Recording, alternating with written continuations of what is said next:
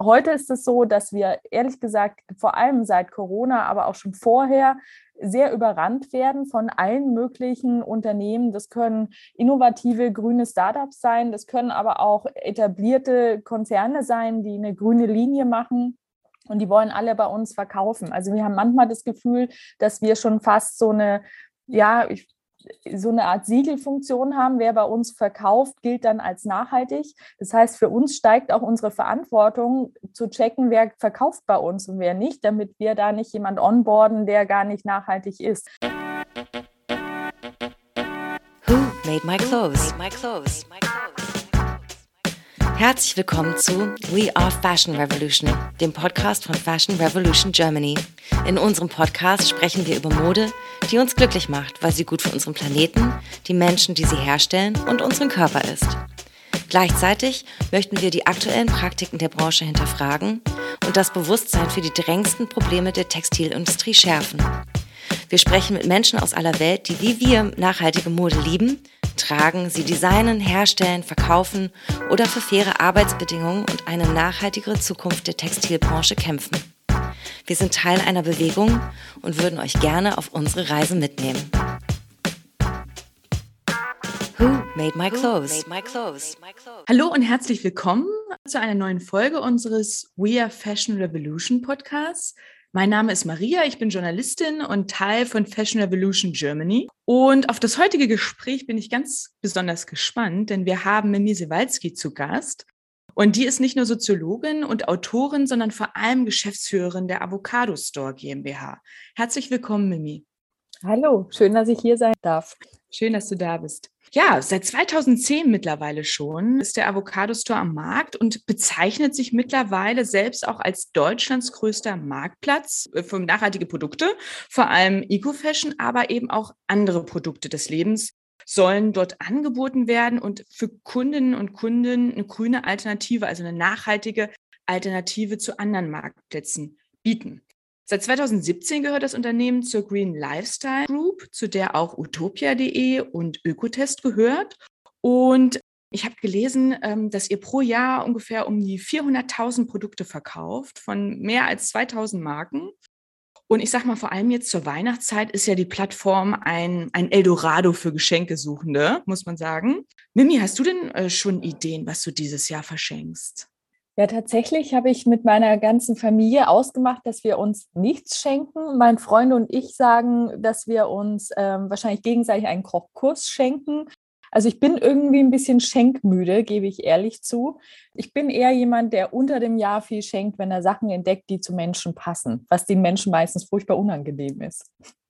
Wie würdest du denn deine Philosophie des Schenkens, hast du jetzt gerade schon so ein bisschen äh, angefangen zu beschreiben, aber wie, wie bist du sozusagen dahin gekommen? Schließlich auf eurer Plattform ist ja Weihnachtsgeschäft ein großes Thema, kommen wir gleich nochmal dazu. Mhm. Wie ist dieser Weg gewesen zu dieser Müdigkeit bei dir, diese Geschenkmüdigkeit zu Weihnachten? Also vielleicht liegt es daran, dass ich schon immer so ein kleiner Weihnachtsmuffel bin. Ähm, es ist dann auch ein bisschen paradox, dass ich bei Avocado Store arbeite, wo tatsächlich die Weihnachtsvorbereitungen im August schon anfangen. Ähm, nur weil ich das bin, muss das ja nicht heißen, dass es anderen Menschen auch so geht. Und ich finde ja Schenken an sich schön. Ich finde nur diesen Druck kurz vor Weihnachten noch schnell, schnell unbedingt irgendwelche Geschenke für Leute zu besorgen. Weiß ich nicht, die Tante, die man vielleicht sonst nur einmal im Jahr spricht, finde ich schwierig. Schenkt lieber von Herzen.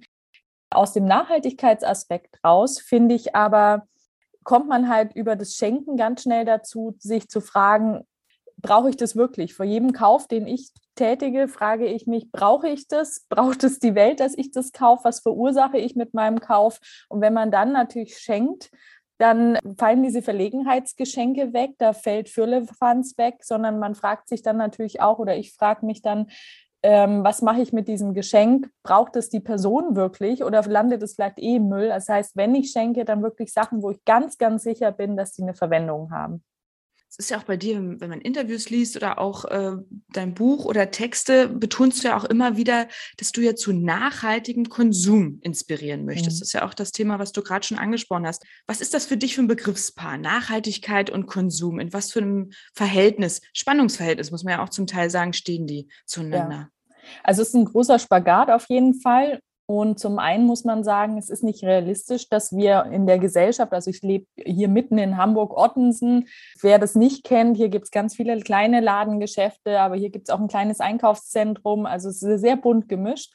Und es ist einfach nicht realistisch, dass man von heute auf morgen Konzept, komplett den Konsum verweigert. Also ähm, ich lebe in einer Wohnung, ich muss äh, mir hier Essen holen, ich habe keinen Garten, ich kann mich nicht selbst versorgen. Das habe ich übrigens auch ein paar Jahre gemacht, mein Gemüse selbst angebaut. Ich benutze öffentliche Verkehrsmittel und so weiter. Das heißt, wenn man jetzt sagt, mit dem erhobenen Zeigefinger, äh, nachhaltig ist nur, wer nicht konsumiert, glaube ich, führt das zu nichts. Was ich aber gemerkt habe, auch selber an mir, aber auch an anderen Menschen, dass wenn man sagt, okay, es gibt einen anderen Konsum, man kann einfach sinnhafter und sinnvoller konsumieren. Das ist auch kein Greenwashing, wenn man bestimmte Alternativen zeigt. Ich mache mal ein paar Beispiele. Also äh, der Menstruationscup äh, anstatt des Tampons der To-Go-Mehrwegbecher anstatt des Pappbechers, äh, solche Sachen oder die Bambuszahnbürste. Das waren so auch die typischen Produkte, wo ich sage, Avocado Store ist mit denen groß geworden, weil wir Menschen gezeigt haben, das sind, das sind Alternativen zum herkömmlichen Handeln. Das sind die besseren Alternativen, die auch Spaß machen und die nicht wehtun. Und wenn man dann einmal angefangen hat, vielleicht kann der, die eine Zuhörerin das jetzt auch nachvollziehen. Ähm, bei mir fing das übers Essen und die Mode an und inzwischen bin ich auch sehr auf plastikfrei oder auch im Badezimmer. Ich versuche halt wirklich zu gucken, was ist in meinen Shampoos, in meinen Seifen drin, habe eigentlich nur noch so feste Seifen und sowas. Das hört ja nicht mehr auf. Also je mehr man über Nachhaltigkeit weiß, desto mehr geht man vorwärts und rückwärts fällt einem wirklich relativ schwer dann, weil man die Informationen hat. Und das ist eigentlich, ich will jetzt nicht sagen der Trick, weil das klingt so, als würden wir Leute irgendwie irgendwie reinlocken und, und ihnen was geben, was sie nicht wollen, sondern ähm, wir wollen eigentlich inspirieren. Wir wollen zeigen, dass es ganz einfach ist, besser zu konsumieren. Und das ist der zweite Punkt. Besser konsumieren ist eben auch was Subjektives. Also habe ich auch kurz ein Beispiel. Wir haben Taschen bei uns von Matt und Net. Das ist eine vegane Taschenmarke, die relativ ja, trendig ist in den letzten Jahren. Die machen sehr modische Taschen, aber die sind im Obermaterial ist vielleicht auch, und nicht vielleicht, da ist auch ein PVC-ähnliches Material mit drin. Dafür sind diese Taschen sehr, sehr, sehr langlebig und haben kein tierisches Material.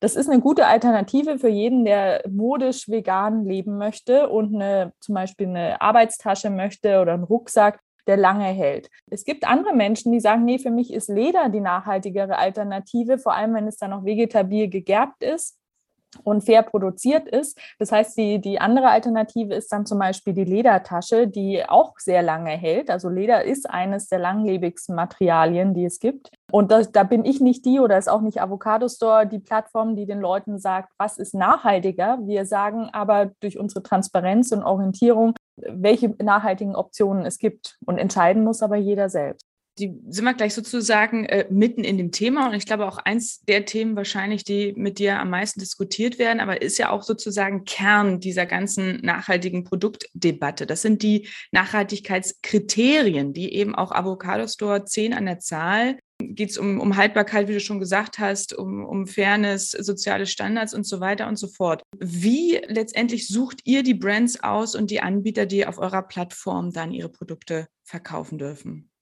Als ich bei Avocado Store angefangen habe, war das tatsächlich mein erster Job.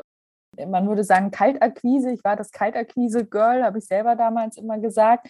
Das heißt, ich habe bei Brands angerufen. Das war 2010 2011 äh, und habe mich bei denen gemeldet und habe gesagt, wollt ihr nicht bei uns verkaufen? Und damals war es so, es war relativ einfach zu sehen, ob jemand nachhaltig ist oder nicht, weil es damals eben nur, würde ich sagen, 99,9 Prozent herkömmliche Marken gab und ein paar wenige, die versucht haben, einen Unterschied zu machen. Vor allem aus dem Skater- und Surfbereich. Also das waren dann zum Beispiel Hoodies aus Biobaumwolle. GOTS-Siegel gab es manchmal damals auch schon. Das war aber sehr selten. Und gerade bei den kleinen Labels, die hatten das oft noch nicht. Heute haben das die äh, äh, ganzen Labels schon.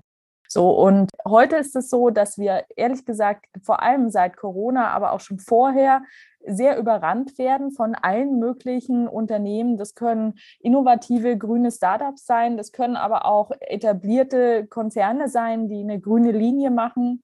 Und die wollen alle bei uns verkaufen. Also wir haben manchmal das Gefühl, dass wir schon fast so eine, ja, ich so eine Art Siegelfunktion haben. Wer bei uns verkauft, gilt dann als nachhaltig. Das heißt, für uns steigt auch unsere Verantwortung zu checken, wer verkauft bei uns und wer nicht, damit wir da nicht jemand onboarden, der gar nicht nachhaltig ist.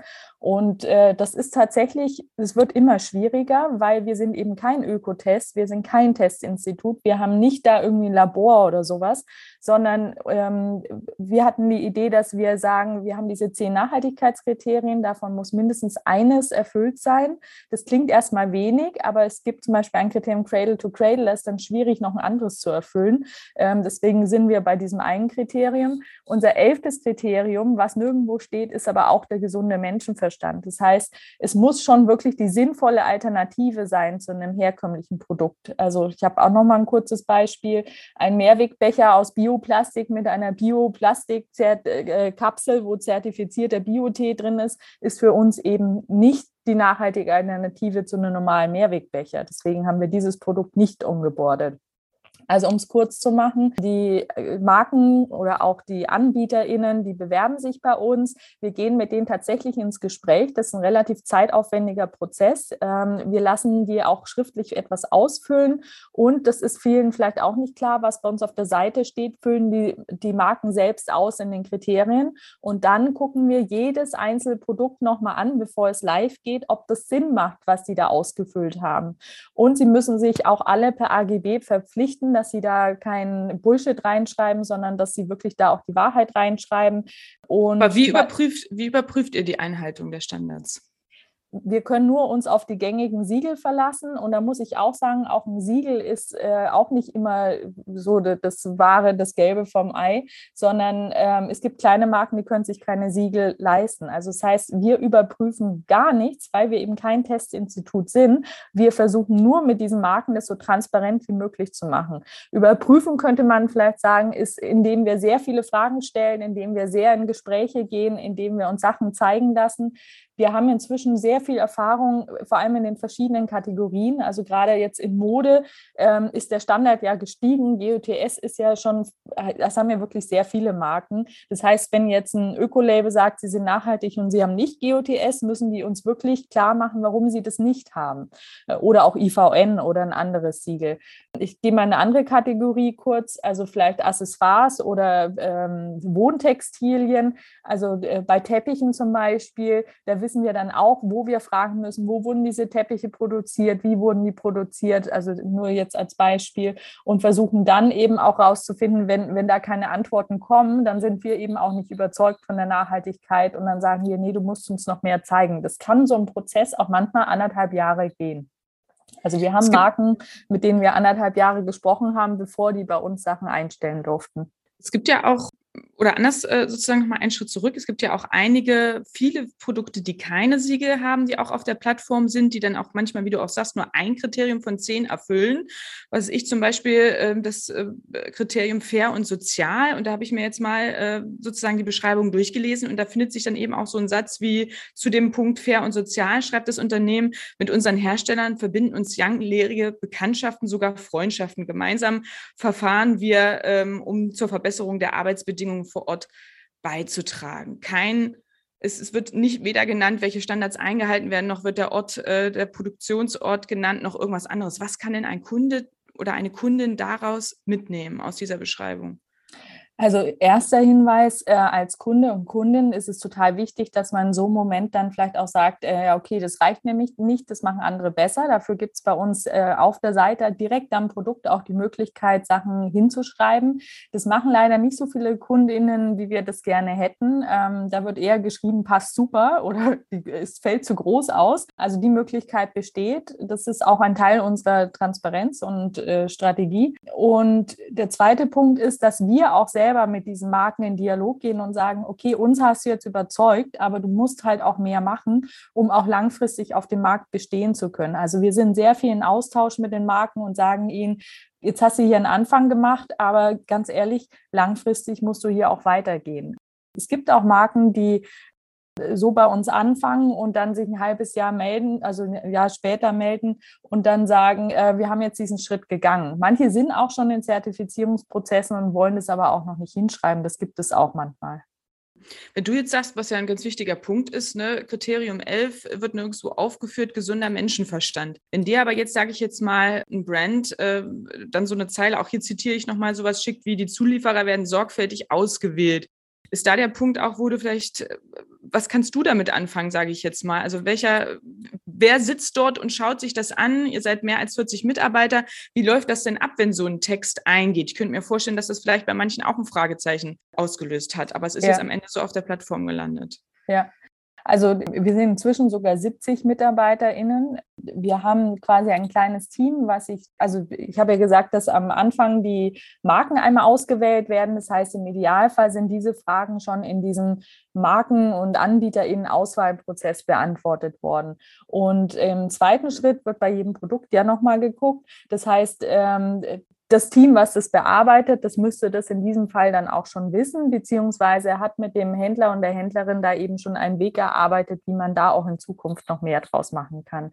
Also das ist immer ein Prozess und man darf auch nicht vergessen, es gibt auch Marken, das ist auch, finde ich, sehr interessant, herkömmliche Marken, die versuchen, sich zu verbessern. Das ist eine unserer größten Herausforderungen gerade. Es gibt so viele herkömmliche Marken, die versuchen, auf dieses grüne Thema aufzusteigen, Stichwort Greenwashing, wo wir auf der einen Seite sagen, okay, wir reichen euch gerne der, die Hand der Sache wegen, weil wir das, jede Marke, die das macht, das ist ja erstmal per se gut. Es dient ja der Sache. Ich habe irgendwie vor, weiß ich nicht, sechs, sieben Jahren mal gesagt, wenn Zalando grüne Mode macht, dann kann ich Avocados so aufhören, weil dann habe ich mein Ziel erreicht. Ich will jetzt nicht sagen, es ist soweit, aber es geben ja alle Gas. Und dann finde ich es aber auch ganz wichtig zu sagen, okay, ihr habt einen ersten Schritt gemacht, aber da liegen noch 100 Schritte vor euch. Die Latte liegt nämlich sehr weit oben, weil das ist nämlich das Geile, was in den letzten Jahren passiert ist, dass die nachhaltige Modebranche ja die Latte stetig weiter hochgelegt hat.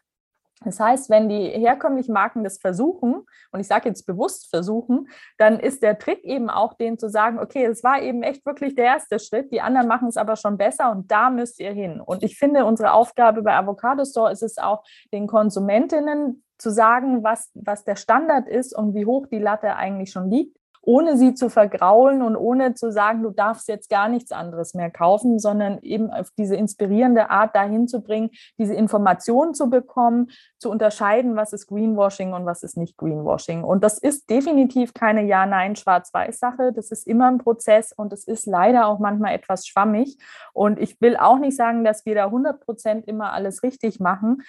Es gab auch schon Fälle, wo wir Sachen wieder von der Plattform genommen haben, weil wir eben gesagt, also auch nicht zu den Produktionsstätten hinfahren können und eben auch kein Siegel sind. Deswegen sind wir auch so froh, dass es immer mehr Siegel gibt und dass die Siegel, die da sind, auch immer bekannter werden und dass wir arbeiten zum Beispiel auch mit GOTS zusammen. Also es kann auch sein, dass GOTS mal bei uns anruft und sagt, guck mal, da hat jemand eine Angabe falsch gemacht, dann wird es korrigiert oder der Händler auch abgemahnt oder auch andersrum, dass wir bei GOTS nachfragen und sagen, ist es so korrekt? Korrekt kann, das, kann man das so stehen lassen. Das passiert auch manchmal, ja.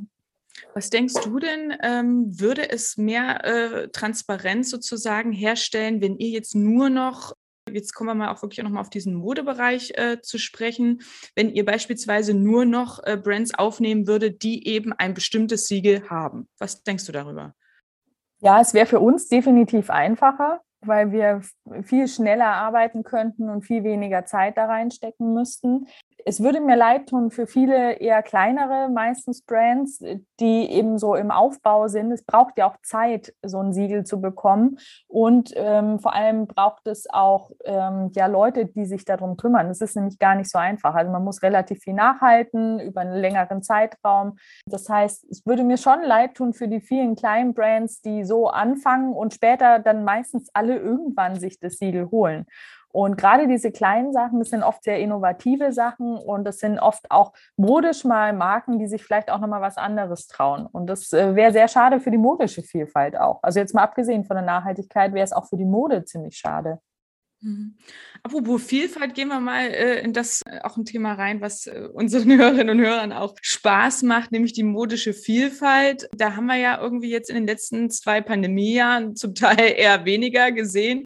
Wie hat sich denn da die Nachfrage auch bei euch auf der Plattform verändert? Welche Modeartikel, was trendet denn da jetzt sozusagen momentan in Corona-Zeiten? Also am Anfang von Corona war sehr viel Sportmode. Was mich sehr gefreut hat, auch, äh, dass mehr Männer bei uns zum Beispiel Yogahosen gekauft haben und nicht nur Frauen ja, es war viel so cozy Loungewear. Das war definitiv so das, was in Corona äh, getrendet hat. Tatsächlich war das jetzt in diesem Jahr, also 2021, so, dass es irgendwie alles nicht mehr vorhersehbar war und alles durcheinander ging. Also es war äh, vielleicht auch so ein bisschen das, was die eigene Stimmung widerspiegelt. Also man ist irgendwie verwirrt, dann Lockdown, doch kein Lockdown, plötzlich ist Corona weg und jetzt sind wir wieder mittendrin.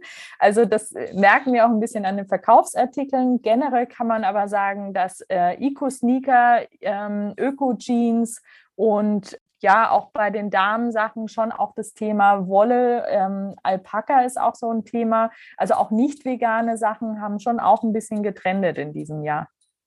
Wie hat sich das denn auch sozusagen äh, im Punkto Umsatz, diese Verwirrung, auch wenn wir jetzt auf 2021, das ist ein ganz spannender Punkt, den du da ansprichst, wie hat sich das denn da niedergeschlagen? Was gab es da für Wellen? Ja, also wir waren definitiv, man kann schon sagen, dass Avocado Store mehr Umsatz gemacht hat, äh, auch die Modehändler und nicht nur die äh, Loungewear-Händler oder die ähm, Wohneinrichtungshändler, wenn Lockdown war. Also das äh, hing zusammen. Im Mai, Juni wurde das, glaube ich, alles aufgehoben. Dann haben wir aber auch also ganz natürlich so ein Sommerloch. Ähm, das heißt, im Juni, Juli, August ist bei Avocado Store normalerweise nicht so wahnsinnig viel Umsatz. Wir sind auch nicht ein Laden, der dann so mega in den Sale geht. Also wir machen höchstens dreimal im Jahr einen Sale. Das ist sehr wenig für einen E-Commercer. Ähm, war uns auch gerade wichtig, übrigens in Corona, ähm, da eben auch nicht äh, gleich in den Sale zu gehen. Wir waren auch Teil von Fair Fashion Solidarity, äh, zusammen mit Langerchen und Lanius und Love Eco aus Berlin. Und dann im September ging es langsam, langsam wieder bergauf. Und jetzt sind wir so ein bisschen im Weihnachtsgeschäft. September, Oktober, November ist meistens äh, Schuhe und Jacken so ein großes Thema bei uns. Und ist das wirklich auch euer Hauptschwerpunkt sozusagen im Geschäft, das Weihnachtsgeschäft? Im Jahr auf die, auf die Jahr, auf die Jahre, auf das Jahr gesehen? Ja, wir haben sehr viele Leute, die bei uns äh, Geschenke kaufen. Gutscheine ist bei uns ein großes Thema. Also auch Unternehmen, die für ihre MitarbeiterInnen Gutscheine von Avocado Store kaufen. Ähm, und wir haben natürlich auch äh, viele so Sachen wie Oxfam Unverpackt oder Charity-Sachen, die wir dann auch prominenter platzieren in der Zeit, die sich halt auch super als Geschenke eignen. Mhm. Was würdest du denn, wenn du da nochmal auf diesen Geschenkepunkt kommst, wenn jetzt dann doch eben auch Freundinnen und Freunde auf dich zukommen, was würdest du denen denn empfehlen, wenn die sagen, ich möchte auf jeden Fall was schenken, aber nachhaltig, was wäre sowas, was du dieses Jahr da empfehlen würdest? Also ich bin ja ein großer Buchfan. Ich empfehle den meisten Leuten immer Bücher zu schenken, weil ich auch glaube, ein großer Punkt, äh, der mit Nachhaltigkeit zusammenhängt, ist Information und Bildung. Deswegen, das ist aber jetzt meine ganz persönliche Sicht. Wenn ich jetzt was von Avocado Soy empfehlen würde, finde ich tatsächlich unsere Gutscheine ganz gut oder halt auch sich wirklich zu überlegen, was ist das für eine Person? Ähm, wir haben auch, das vielleicht noch ein ganz netter äh, Side-Effekt. Ich finde ja auch, dass Nachhaltigkeit nicht immer nur was mit ähm, Ökologie zu tun hat, sondern auch mit Gleichberechtigung oder wie wollen wir miteinander umgehen. Wir hatten letztes Jahr unsere Kategorien noch auch für sie, für ihn und fanden es aber selber irgendwie ein bisschen altbacken. Das heißt, wir haben da auch mit unseren Kunden und Kundinnen Umfragen gemacht und sind auch in Gespräche gegangen und haben jetzt zum Beispiel auch so inspirierende Kategorien, äh, die dann zum Beispiel heißen für Modebewusste oder für Weltenbummler, also die eben nicht auf Geschlechter bezogen sind. Ähm, vielleicht kleiner Funfact am Rande. Wir hatten durchaus auch Menschen, die gesagt haben, ja, ich würde mich gar nicht irgendwo einordnen, aber wenn ich mich als Mann fühle, möchte ich in der Männerkategorie einkaufen. Bitte lasst diese Kategorien noch stehen. Also das heißt, wir haben viel, wir haben schon auch viele kleine Sachen, die aber dann halt zumindest langlebig auch sind. Also zum Beispiel bei Schmuck, dass man da eben auch guckt, ist der fair produziert, da haben wir auf jeden Fall nachhaltige Alternativen. Oder äh, der Klassiker, irgendwie Socken oder sowas gibt es natürlich auch in nachhaltig und dann sind die übrigens auch langlebiger meistens. Das ist vielleicht noch so mal so ein kleiner Tipp für die Verzweifelten. Es gibt ja auch einige, die sich gerne selbst beschenken möchten ähm, oder sich am liebsten selbst beschenken. Vielleicht von dir auch nochmal aus Sicht äh, der auch jetzt natürlich mittlerweile ja auch Fair Fashion ähm, Experte nehme ich mal an. Welches Label hat dich da so in letzter Zeit überrascht und warum? Was würdest du da empfehlen? Also mich hat mich überrascht eigentlich schon länger das Label Lovejoy. Weil die einfach sehr viel in, in, die Bandbreite gehen und immer mehr machen. Und tatsächlich, wenn man die Sachen dann mal hat, ich finde, also es ist natürlich auch individuell, aber für mich finde ich die Passform irgendwie ganz toll. Also ich hatte noch nie äh, eine Retoure, was ja auch wesentlich ist für Nachhaltigkeit ähm, bei den Sachen von Lovejoy. Also ich finde, die haben ganz tolle Stoffe, ganz langlebige Stoffe, ganz tolle ähm, Passform. Das ist so ein Label, wo ich sage, wenn man sich in der Mode als Frau jetzt selbst beschenken möchte, möchte, ist das auf jeden Fall äh, eine Marke, die ich schon jeden ans Herz legen kann. Hm. Teil, einen großen Teil des äh, Schenkprozesses hast du gerade schon angesprochen. Also nach Weihnachten finden sich ja viele auf der Post wieder ähm, im Punkto Retouren ähm, und wollen das äh, nochmal alles bitte schnell wieder rückgängig machen, was sie da bekommen haben. Wie geht ihr mit dem Thema Retouren um? Führ uns da nochmal kurz ein, bitte. Ja, also es ist uns ganz wichtig. Es war eigentlich auch schon äh, seit der Gründung ein Thema, dass wir gesagt haben, wir wollen da was anders machen. Jetzt ist es ja so, wenn man bei uns bestellt, man kann jetzt bei fünf Marken bestellen, dann kriegt man fünf Pakete. Ähm, das heißt, wie jede Marke die Retoure behandelt, kann auch unterschiedlich sein. Deswegen ist es von, für uns vornherein schon wichtig zu sagen, wir wollen Retouren vermeiden, um einmal dem Kunden diesen Hässel zu vermeiden oder also, dass das gar nicht erst entsteht. Das heißt, wir versuchen auf den Produktseiten die AnbieterInnen wirklich auch sehr direkt anzuleiten, wie sie vielleicht ihre Produktbeschreibung anpassen können, dass sie Maßtabellen reintun, dass sie ähm, vielleicht auch für Rückfragen zur Verfügung stehen. Wir haben in unserem Kundenservice äh, sehr viele Leute, die die Marken inzwischen sehr gut kennen. Das heißt, es passiert auch mal, dass jemand anruft und sagt, Mensch, dieser Eco-Sneaker von der Marke XY fällt ja eigentlich groß oder klein aus und dann können die relativ schnell was dazu sagen, um halt da auch gleich eine Retoure zu vermeiden. Wir haben auf dem Gesamtmarktplatz eine Retourenquote zwischen zwischen 30 und 35 Prozent. Das ist extrem gering. Also das ist, äh, wenn man das mit anderen E-Commercern vergleicht, da merkt man schon, dass auch unsere Zielgruppe da äh, schon, glaube ich, bewusst daran geht. Und vielleicht bringen ja bei uns auch die ein oder anderen Maßnahmen was. Wir haben uns auch übrigens dazu entschieden, nicht bewusst zu sagen, die Anbieterinnen, die über uns verkaufen, müssen die Retoure kostenlos machen, was definitiv dazu beitragen würde, dass wir mehr verkaufen würden, ähm, sondern wir finden das eigentlich auch ganz gut, Kunden und Kundinnen klarzumachen, was hinter einer Retoure auch an Kosten für die AnbieterInnen steckt und auch für die Umwelt und für die Nachhaltigkeit. Also das ähm, ist was, wo wir tatsächlich auch schon intern diskutiert haben. Es wäre sicherlich für Avocado Store cool, wenn wir mit den Großen mithalten können und sagen können, ja, Versand und Retouren kostenlos.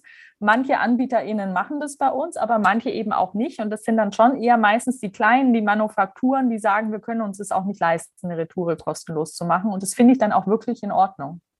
Aber ist ja auch ein Plus letztendlich für die Plattform, denn wenn für die Hörerinnen und Hörer nochmal kurz zur Erklärung, das Geschäftsmodell besteht ja darin, dass man für jedes, also das Avocado Store, für jedes verkaufte Produkt eine Provision bekommt, ähm, auch noch eine Monatsgebühr und eine Anmeldegebühr von den Partnern. Also ist ja auch letztendlich der, der, dem Marktplatz ja auch daran gelegen, dass wirklich die Produkte auch bei demjenigen bleiben, der sie sozusagen bekommen hat. Wenn man letztendlich jetzt da nochmal schaut in die Zukunft auch äh, von, von Avocado Store, ne? also es wurde ja immer wieder gewitzelt, auch so in vergangenen vergangenen Jahren? Wird das so ein Eco-Amazon? Ne? Also werdet ihr euch vielleicht so zum Vollsortiment da entwickeln? Ne? Jetzt kann man ja auch Möbel und, und Teppich und so weiter und so fort dort erhalten. Wie ist da eure Blickrichtung? Wo wollt ihr euch hin entwickeln? Es war von Anfang an so, dass wir gesagt haben, wir wollen Vollsortimenter sein, weil wir eben auch glauben, dass ein nachhaltiges Leben auch eben nicht nur mit Mode zu tun hat. Tatsächlich hat sich der Markt aber so entwickelt, dass vor allem im Modebereich sich halt am meisten getan hat. Das heißt, äh, bei unseren Produkten, so jetzt grob, das schwankt ein bisschen saisonal, 60, 70 Prozent unserer Umsätze kommen aus der Mode, würde ich sagen. An Weihnachten sind es vielleicht ein bisschen weniger, weil auch andere Sachen verkauft werden. Ähm, wir würden definitiv auch weiter in die oder wir werden auch weiter in die anderen Kategorien gehen. Ja, unsere Mission ist es im Grunde für jedes herkömmliche Produkt die nachhaltige Alternative anzubieten und Kunden und Kundinnen dazu begleiten, in der Nachhaltigkeit immer noch einen Schritt weiter zu gehen. Das heißt, wir sind auch ein Marktplatz für Leute, die mit Nachhaltigkeit erst anfangen. Also da wollen wir vor allem informieren und inspirieren. Und wir wollen aber auch die Produkte haben für Leute, die vielleicht schon total nachhaltig leben, dass die eben bei uns auch noch was finden. Ähm, ein Beispiel, was ich jetzt privat gerade gekauft habe, ist die Wurmkiste, also ein Biokompost dafür zu Hause. Das ist definitiv, glaube ich, nichts für jemanden, der sich noch nie mit Nachhaltigkeit beschäftigt hat. Der denkt sich so, i Regenwürmer in meiner Küche. Und auch diese Produkte wollen wir aber auch zeigen, weil die sehr cool sind und vor allem da vielleicht auch diese Hürden abbauen und zeigen, wie das funktioniert. Könnt ihr euch auch vorstellen, ich meine, das Thema Secondhand, Vintage, Pre-Love Fashion, es gibt viele Begriffe und viele Spielarten davon, auch sozusagen in diesen Bereich der bereits gebrauchten äh, Mode einzusteigen?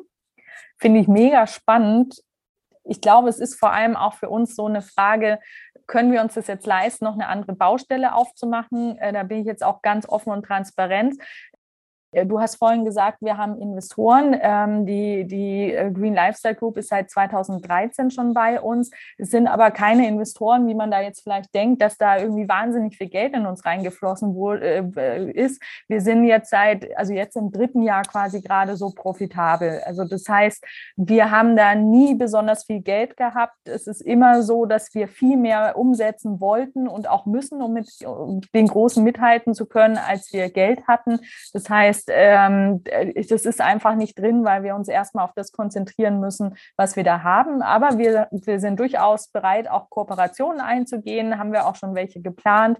Und das Thema Secondhand ist groß. Für uns müsste es aber dann auch eher so nachhaltiges Secondhand sein, damit es zu uns passt aus, aus Markensicht. Und da ist, glaube ich, der Markt noch gar nicht so groß. Fände ich aber spannend, wenn das jemand macht. Also quasi äh, eine Plattform zu machen, wo man nachhaltige Secondhand-Mode kaufen kann, also quasi aus nachhaltigem Material. Materialien. Fände ich mega spannend. Ja, da äh, ist sozusagen nochmal der Aufruf nach draußen äh, gegangen an diejenigen, sich zu melden. Kooperationen, äh, Avocado Store GmbH ist für Kooperationen offen. Ja, Mimi, vielen Dank äh, für das aufschlussreiche Gespräch. Ich wünsche deinem Team und dir vor allen Dingen eine gesunde und helle Weihnachtszeit trotz allem und alles Gute weiterhin. Vielen Dank. Who made my clothes? Made my clothes? Made my clothes?